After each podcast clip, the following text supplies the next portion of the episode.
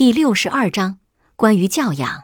真正的教养是将心比心的善良，教养可以传染。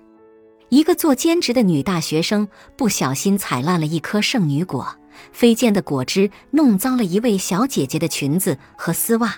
女大学生不停的道歉，那个小姐姐则非常平和的对她说：“没事的，你又不是故意的。”后来别人把这个女大学生的什么东西弄脏了，她也不会生气。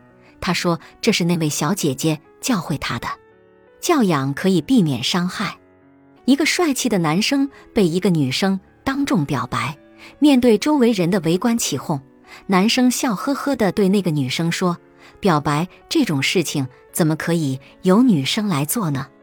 等周围的人都散了。男生非常认真且诚恳地对女生说：“不好意思啊，我有喜欢的人。”这个举动非但没有让女生难过，反倒让女生觉得自己眼光真好。教养可以打消猜忌。教街舞的男老师是个爱笑的大男生，每次给女学员压腿的时候，总会双手合十地说一句“得罪了”。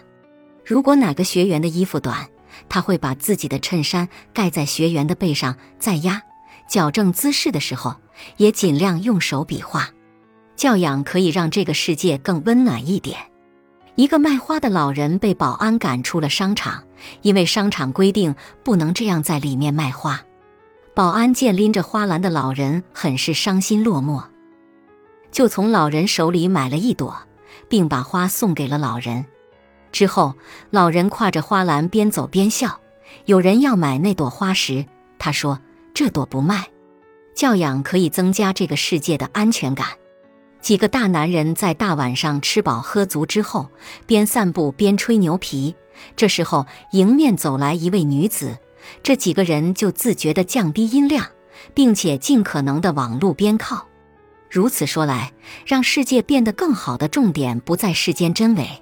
而在你内心善恶，一旦你在做事时知道换位思考，谦逊就会自动出现；一旦你在待人时能够心胸坦荡，靠谱的印象分就会自动上升；一旦你在生活中学会了将心比心，教养就会刻进你的骨子里。这个世界是怎么变好的呢？就是当你遭遇了恶意，你就让恶意到你这为止。而不是用坏人的方式去对待其他人。